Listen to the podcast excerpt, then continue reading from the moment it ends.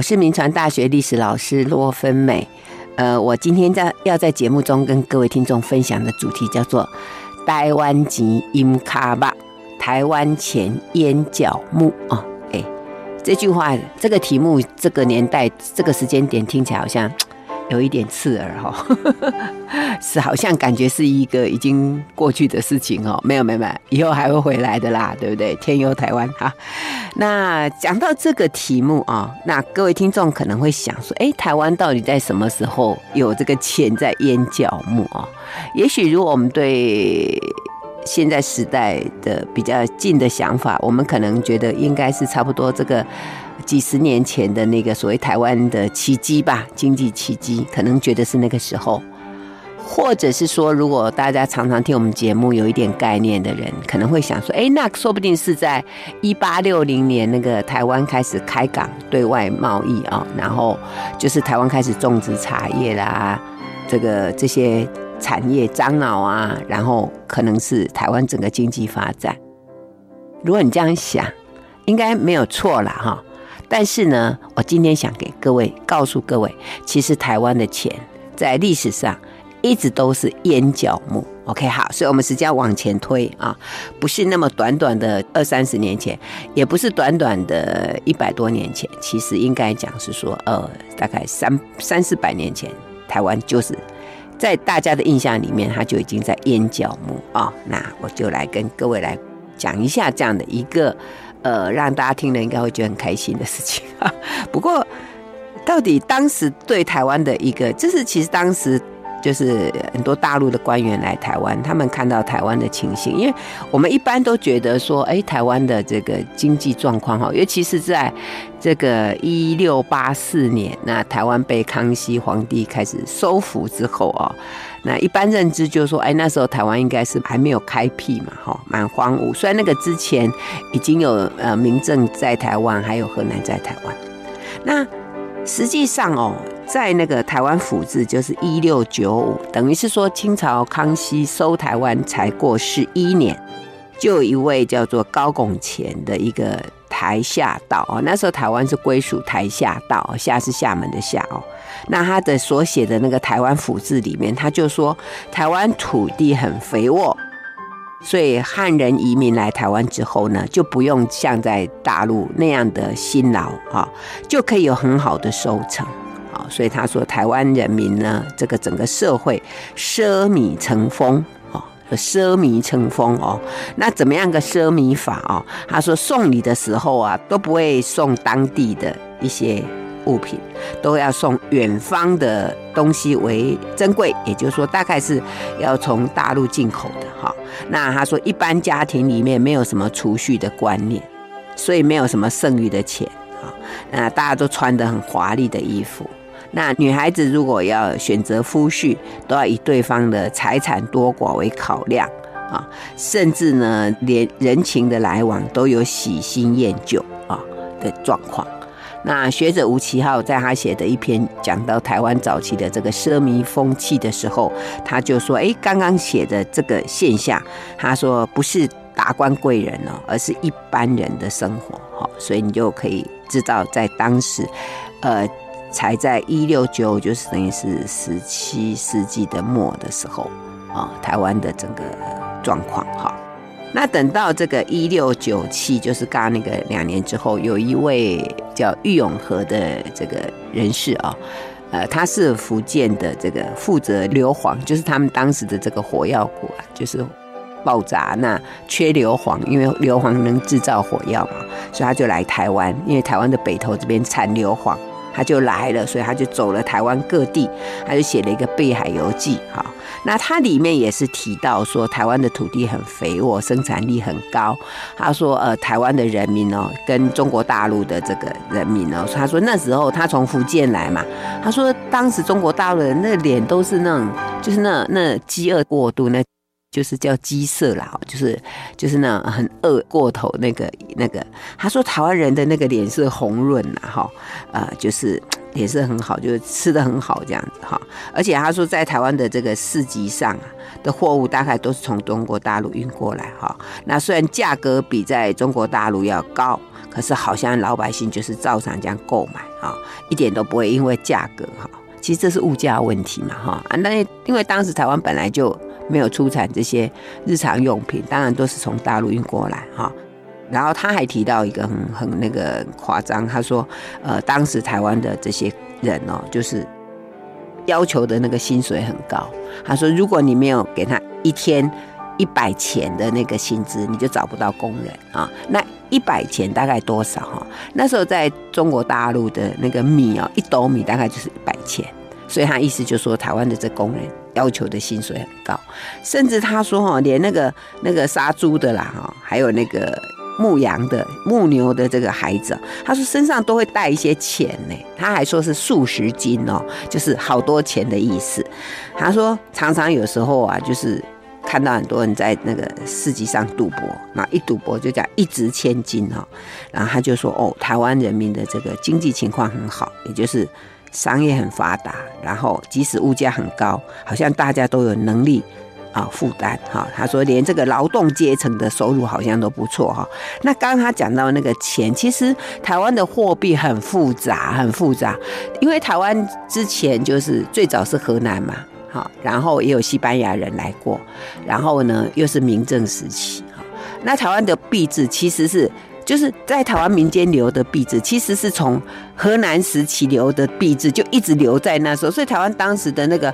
货币的种类有听说有上百种，然后很很复杂啦，非常的复杂啊。那刚刚他讲说，很多人他会甚至还会用那个西班牙的货币在台湾的流通啊，所以一直到清末，其实台湾的货币开始统一，应该是到日本来统治时候才开始把它统一起来哈。所以台湾的货币其实有一点复杂，好，哎，各位有兴趣可以研究一下哈。好。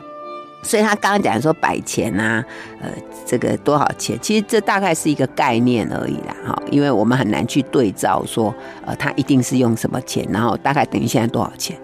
蛮难讲。不过总之就是薪水要求很高就对了。所以我刚刚大概用米价对照一下，大家就知道呃大概的情况。好，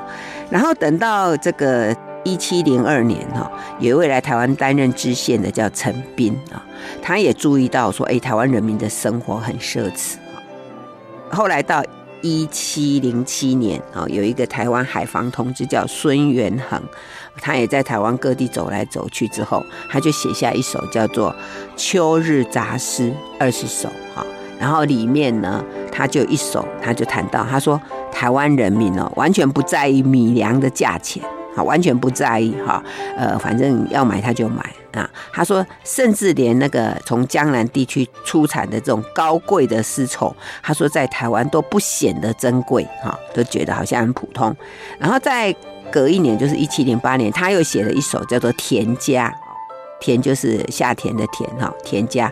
他就描述说台湾的农民，啊说都穿着很高级的这个狮子衣服，还有红色鞋子。我们通常讲红色鞋子，就表示是很很高贵的意思，就是不是普通时候穿。所以他刻意讲说红色鞋子，就表示说哦，这些人平常就穿着就是很。很奢华的意思，然后他说这些农夫哦，穿这样的狮子衣服、红色鞋子，然后扛着锄头下田耕作，哈，他说毫不在乎这个衣服这么昂贵，哈，也不怕鞋子弄脏，啊，就这样给他下田去了。他意思就是说，哦，这个表示你看，连农夫都穿的这么高级，哈，就表示这个奢靡的习惯就不是少数的特例，而是普遍的风气，哈。那另外，我们刚刚不是讲到那个陈斌吗？啊，他来之后，来他就担任了这个，到一七一零年到一七一五年，他就担任这个台下道啊，就等于升官的了哈。他刚来台湾的时候，呃，他其实只不过是担任一个知县，好，后来他就就升官啊。那升官之后呢，他就又写了哈，就是又写的那个报告，而且他觉得台湾的这种风气太不好。所以他曾经想要改革啊，他就自己以身作则，然后穿得很朴素，吃的很普通这样，而且他下令，他说不可以穿这么奢华的衣服，但是好像效果有限啊。呃，然后等到那个一七一七年，呃，就是有人写那个《诸罗县志》啊。另外到这个一七二零年有一本叫做《台湾县志》，还有一本叫《凤山县志》。那这些字里面还写得更详细，描写说台湾当时是如何的奢华哈。呃，这里面就说啊，当时台湾的妇女哦都很重视那个衣服上面的这个刺绣花纹哈，而且觉得这样很漂亮，衣服一定要刺绣。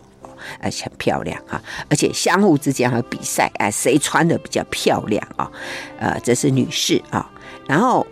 上层的这个富贵人家，或者下层的这些贩夫走卒，也都穿着很高级的呃衣服啊、裤子啊、鞋子啊、袜子啊，而且一点点破损就把它丢掉哦，就换新的。而且他说，连贫穷的人哦，对衣服也都很讲究。他说，我们传统观念里面啊，都觉得女性不应该随便出门去抛头露脸。他说，可是当时台湾的女性啊，就这样子浓妆艳抹，然后走在路上，而且趁机就炫耀她的衣服，哈，呃，她的漂亮衣服啊。而且这个记载里面还说，他说当时台湾一般的人都经常都吃得到肉。然后宴会的时候就会山珍海味的来宴客，然后一次的宴客就要花很多的钱啊！而且在结婚的的这个礼俗上面，他说都是这个呃很重视这个门户啊，而且重视这个聘礼啊。就是多寡，啊，女方哦收了这个聘金之后，然后就会以丰厚的嫁妆来回礼啊，就说这个婚礼非常的啊铺张，然后就说这个一般的礼俗啊庆典，就去拜拜的时候那个庙会，他说非常的奢华，而且还互相比赛哦，谁花的比较多哦，那就你比较厉害啊，而且充满竞争还有炫耀的色彩，好，然后下面呢他还更去形容说。台湾妇女啊，她说出门都不会坐轿子，然后都是走路哈啊，然后到远的地方呢就坐牛车哈。当然不知道说到底是不是坐轿子比较贵还是怎么样，但是呢有一种可能，可能是说哎坐上轿子的躲里面呢、啊，就没有人看到她漂亮的衣服啊。所以走路啊，或者坐在牛车上面，哎，他可能就可以展示哦，她漂亮的衣服，很多人就会看她这样子啊。而且他说，女人呐，他们那个记载就说，女人喜欢撑着伞，因为我们知道台湾的天气啊，啊，太阳很大哈，他们撑伞。可是因为还是有不抛头露脸的这个概念嘛，所以会把伞这样撑一半啊，就是这样拉一半下来哈，就把脸遮着。但是就是走路啊，他说这样走路的时候啊，人家就看得到她漂亮衣服啊。他说哇，你看女性这么就是喜欢展现自己的呃美美的服装啦哈，而且他说当时台湾的人民很重视那个看戏哦，他们的娱乐就是看。看戏啦啊，那妇女更是。那如果要去很远的地方看戏啊，他们就会坐牛车前去哈。那当然呢，去看戏方面是看戏啊，当然打扮的美美的哦啊，打扮的漂漂亮亮的啊，这样出门啊。那当然就是交通工具，当然主要是牛车嘛。可是当时因为有经济开始好，就开始有人就骑马。啊，那个马其实在台湾很少，也很难养。可是这个记载里面就说，哎，台湾当时就已经有人就是去买马啊，啊，那个马要照顾啊，因为台湾很难把马养好，所以要花很多的钱去照料。所以他说，你看台湾人这么奢侈啊，这个这么难养的马也要养。好，所以表示台湾社会太奢侈了哈。好，那另外还讲说这个宗教活动啊的开销很大，不管建庙啊或者演戏啊庆祝都要投很多的钱。好，所以看起来这个批评，这这个这个论述里面其实还蛮就充满有一点，就是这些官员这样记载台湾哈，呃，其实是比较有一点负向哦。他们为什么这样呢？等一下下面就告诉各位说为什么这么这么口气这样子哦。好，那所以在《侏罗县志》里面，他就就批评他说，台湾人民没有积蓄的观念哈。他说持续过这种奢侈的生活，他说一定会导致贫穷。好，那像《台湾县志》里面还说啊、呃，这个台湾应该，因为他在前面的那些描述之后啊，后面就加个评语嘛，他就说台湾人民应该要。去奢侈的生活，就把奢侈的生活给去掉，然后要节俭，好，这样才合乎礼节。那凤山县志也说哈，他说台湾人民好逸恶劳，花费过高，他说这样一定不能持续下去的，会经济破败，好，这样子讲哈。那再一个思考就是说，哎，为什么台湾的社会可以那么样的富裕啊？那当然，也许有一种，有一种可以去去去思考，就是说，哎，是不是他们之前的呃有一些条件啊，是可以支撑这样的经济哈？这个我们后面再来谈哈。那我继续来跟各位来谈一下，就是说当时的这些。官方的字里面如何写台湾？哈，像有一本叫《重修福建台湾府志》，哎，它里面也是说，他说台湾才刚被这个清朝收入版图，才三十多年以后的台湾，哦，就这么样的啊，展现这么样的一种奢华啊。他们说台湾的社会好像哦，就是就是有钱的人啊，不管他坐的轿子，还有那些抬轿的人，都要穿得很漂亮，哎。好像说，如果你穿不好，大家就会互相排斥你。然后感觉好像大家一有钱的就很想模仿这种权贵人家一样，就要穿得很美啊。这是那个呃福建台湾府志里面的描写哈。那我们知道，在一七二一年啊，就是在康熙朝末年，一七二一年，台湾发生了一个叫做朱一贵事件啊，就是台湾有个。这个哇，这个事件闹得还蛮大，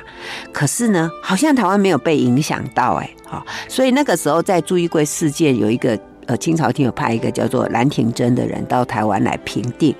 那除了兰廷珍之外，他的堂弟兰鼎元也是跟着过来。那来了之后呢，他就在这个事件之后，他就留在台湾，然后到处这个这个。走走啊，看看，然后就返回大陆之后，他就写了一个叫做《论台湾事宜》。那他里面也是提到台湾的风俗豪奢，哈，然后他里面也是讲到，他说台湾人民的这个呃饮食啊、宴会啊、那衣服的那个支出，他说远远超过必要的范围，哈，他说连那个不务正业的这个无赖汉哦。啊，也穿的衣服都是那个有花纹的丝织品，而且呢，色彩都非常的鲜艳啊，甚至连袜子啊都要穿得很漂亮，然后大摇大摆的走在街头。他说，连无赖汉都这样穿呐，哈。他说，卖菜的小贩呢，穿的也是很细软、鲜艳的高级织品，然后抬轿的轿夫啊，哈，他说上身赤裸，可是呢。裤子要穿的很好的这个材质的衣服哈，甚至他说，连那个家里面穷到这个连一斗米都没有的人，也要都穿华丽的衣服哈。所以这些来台的这些大陆派来的这个来台的官员，反正总而言之，他们就是一直诟病。批评我们刚刚这样听下来，好，就是好像说台湾人民生活奢靡，他们都想要改正，哈，所以我刚刚讲说，哎，有说，哎，自己以身作则那个陈斌，那另外在一七二七年有一个闽浙总督叫高其绰，他就向雍正皇帝报告，哈，他说台湾的人民生活太奢侈无度，任意赌博啦、喝酒啦，哈，他说要加以严禁，哈，而且他还提醒。当时在台湾担任知府叫于纯仁，他说要时时的劝进哦，好，不要让他们这样哦，好。然后在一七二八年，呃，有一个担任这个巡台御史的叫夏之芳，他就写了一个叫做《台湾》，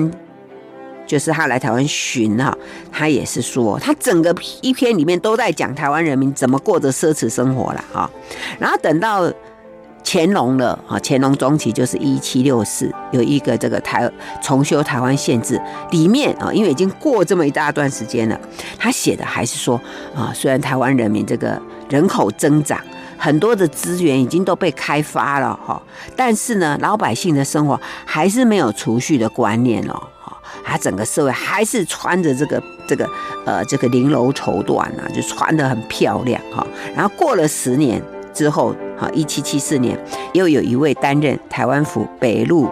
呃，李凡同志的叫朱景应啊，他就他在写的这个《海东杂记》里面也是讲，他说台湾的这个市场里面呢，很多那个商品哦都是外来，当然是外来嘛，因为台湾自己没有产这些东西，他说都是外来的，然后价格很高，比在大陆还高，可是呢，老百姓还是。会去买哈，然后到嘉庆年间呢，已经到一八一二年的修的这个台湾县志里面，还是讲说台湾人民的生活太过奢侈了。然后到道光年间一八二八年的写的里面，还是讲说台湾人民这么样的奢侈。而且不管怎么改都改不了哈。然后呢，到这个彰化县志，就是一八三一到一八三二年的这一段时间，有一个叫周喜，他写的彰化县志，它里面哈呃更夸张的指指出，他说台湾人民哦，他都他们没有自耕自食，都是去买粮食。买菜就是不自己种，都是外买，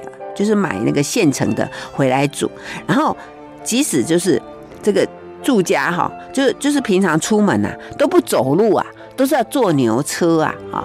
然后呢，甚至他说有人呢也不走路，也不坐牛车，就请人来背他走哈。就是我们在以前我记得我看过一个电影，他在。那个张艺谋的电影里面在讲那个，就是以前大陆的那种富贵人家子弟也是啊，有一部电影叫《活着吧》，它里面也是有那一幕，就是请一个一个人，然后背着那个少爷走路。所以以前可能有这样，就是如果不坐车不坐轿子，可能就找人就是背着你走哈啊等等哈呃，所以总而言之就是说，整个我们刚刚这样一路听下来，台湾钱淹脚目，一个就是说台湾当时的的经济呀。真的还蛮富裕。再一个呢，在清朝官员的那个记载里面，哦，他们看台湾人民过这么奢靡的生活，真是有一点不太能忍受，所以不断的跟皇帝报告啊，说不可以这样，然后一直想改进，好像改进不了，有这么严重吗？哈，我们先谈到这里，休息一下，广告过后再回到 News 九八九八讲堂。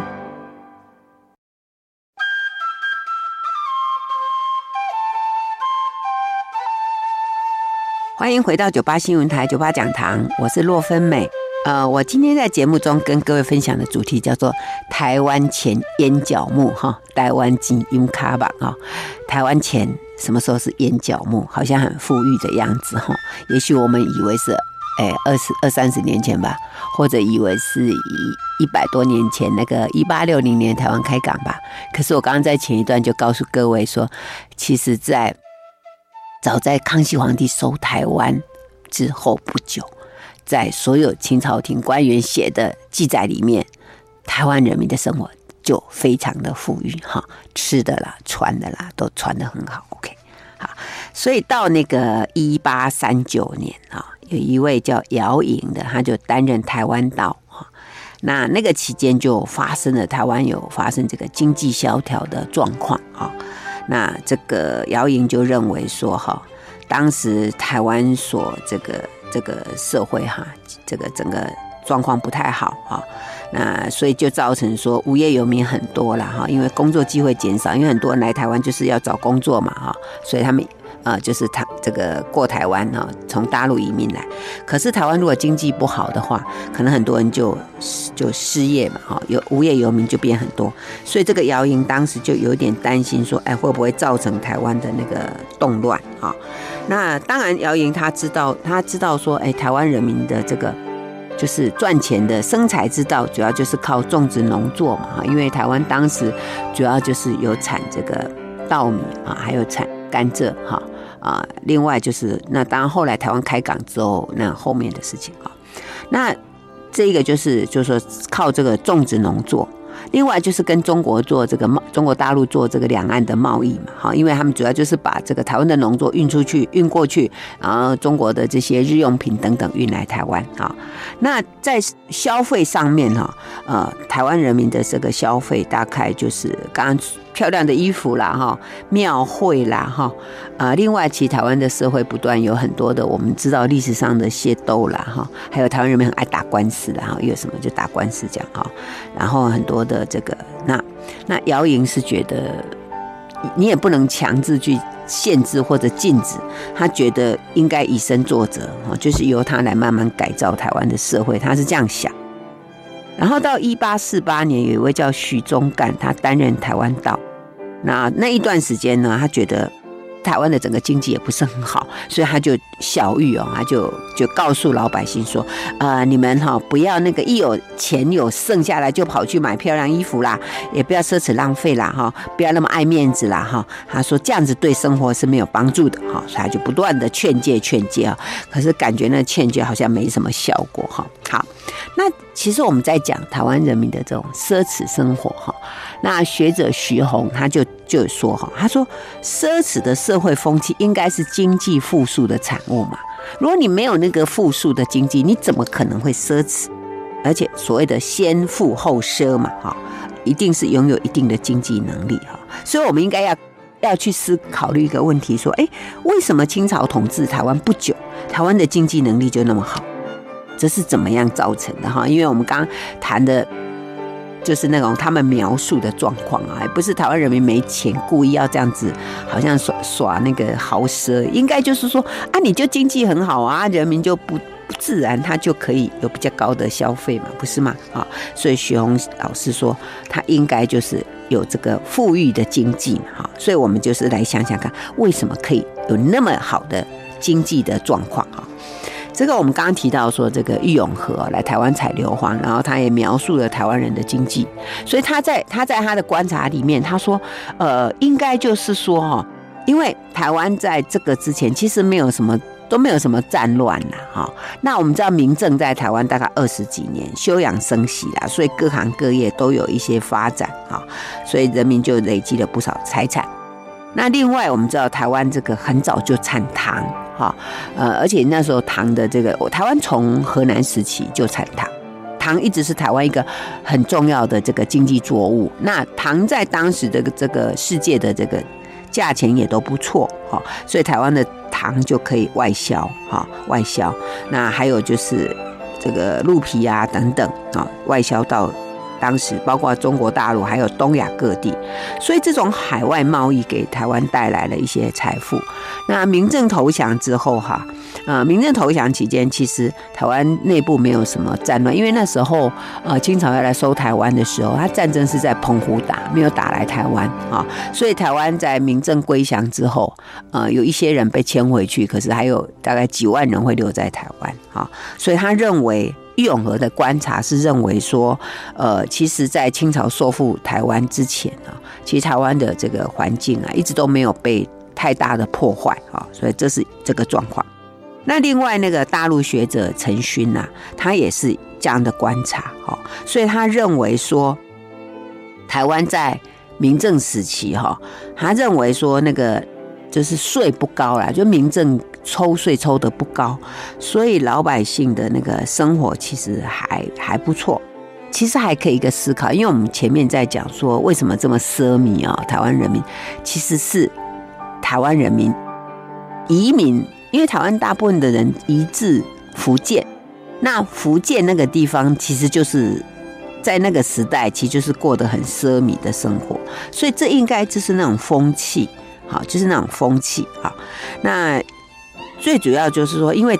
在那个时期呀、啊，在大陆的官员啊，呃，其实就是很奢靡啦，所以上行下效哈，也会造成这样的一个状况。所以台湾的奢靡风气哈，呃，其实，在当时的那个我们刚刚讲，不是说有一个叫朱景英，他写《海东杂记》，他就有注意到，他说台湾的这个奢靡风气啊，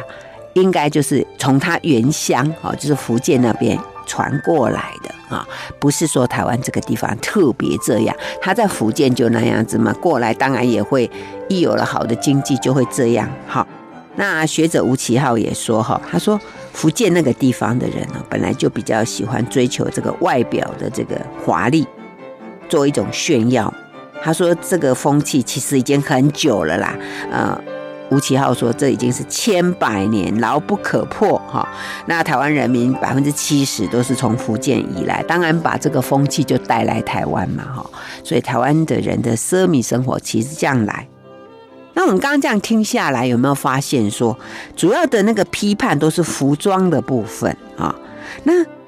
为什么会这么在意服装的这个漂亮？我想这也是一种习惯吧。有人就习惯穿得美美的嘛，哈，这是一种习惯。那学者林立月就提到，他说，实际上中国在十七世纪，就是明朝晚期，哈，就士大夫就以这个服饰的这个风尚啊，就是作为一种，就是你在社会上，如果你穿的。太差，人家就会觉得，呃，就瞧不起你。就是以这个服饰作为你身份地位的表征啊。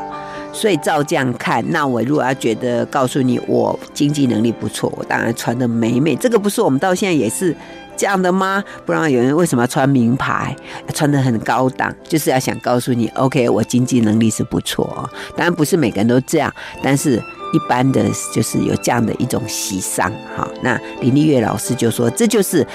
从晚明以来大家的一种习惯。好。所以讲到服饰，对不对？好，那我们如果从市场的法则来看啊、那当时台湾的人这么喜欢穿漂亮衣服，所以这应该是一个很好的那个服装、服饰、纺织业的市场，不是吗？好，那我们知道台湾人民本来市场的敏感度就很高，那是不是台湾应该要有那种纺织业的这个发展？才对嘛，不是吗？好，可是那个学者蔡成豪他就说，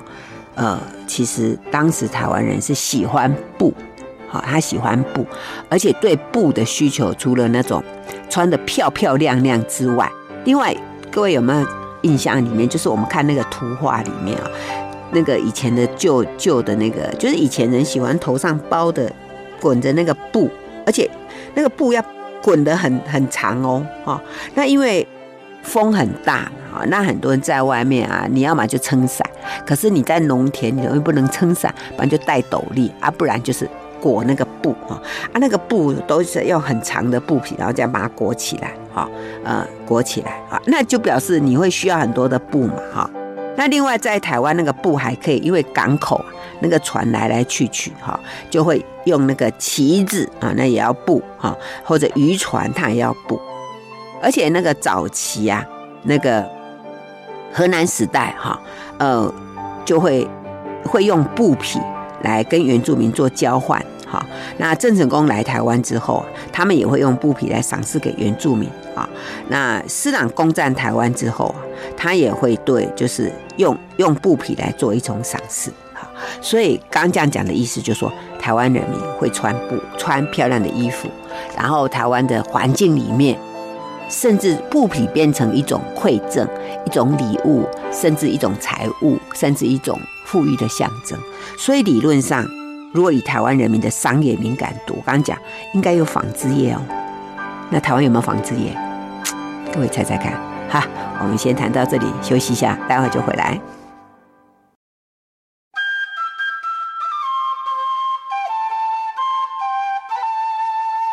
欢迎回到九八新闻台九八讲堂，我是洛芬美。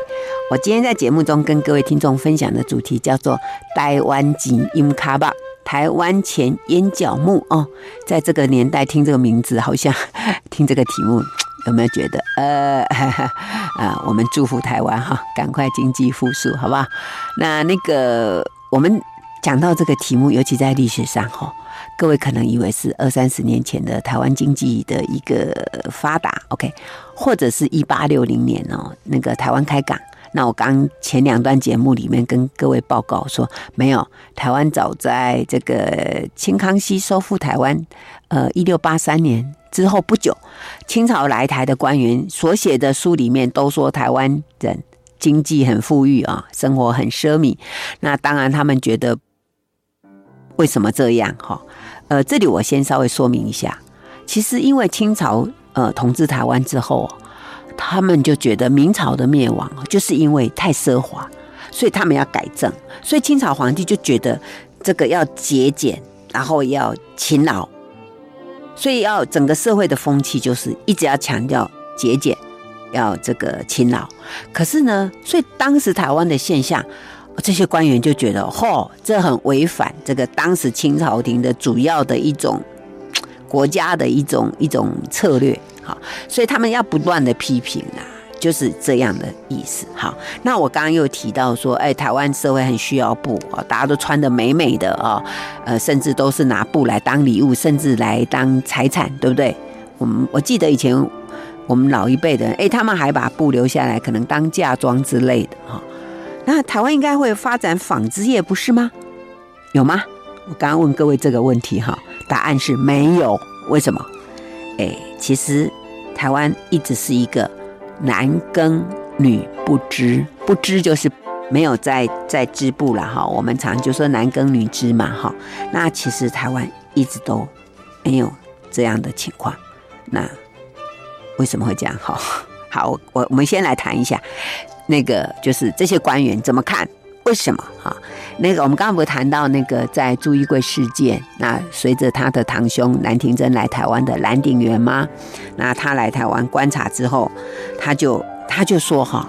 他说台湾的妇女太懒惰了哈，他他的书里面叫做游惰哈，游惰就是游手好闲又懒惰。OK，他说台湾的女性游惰、游手好闲又懒惰啊。他说台湾妇女哈。都不种桑桑叶，不养蚕，哈，然后也不种棉花，啊，也没有去种这个麻，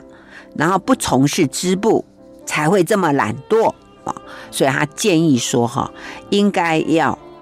从大陆啊，要请台湾的男人去大陆内地啊，买一些棉的种子来台湾种，然后要种这个麻苎麻哈，呃，然后。这样子，台湾女人就有材料可以来织布，OK，好，呃，他觉得这个很重要，这样才能培养台湾人的这个勤俭，哈，诶，为什么要这样？OK，哈，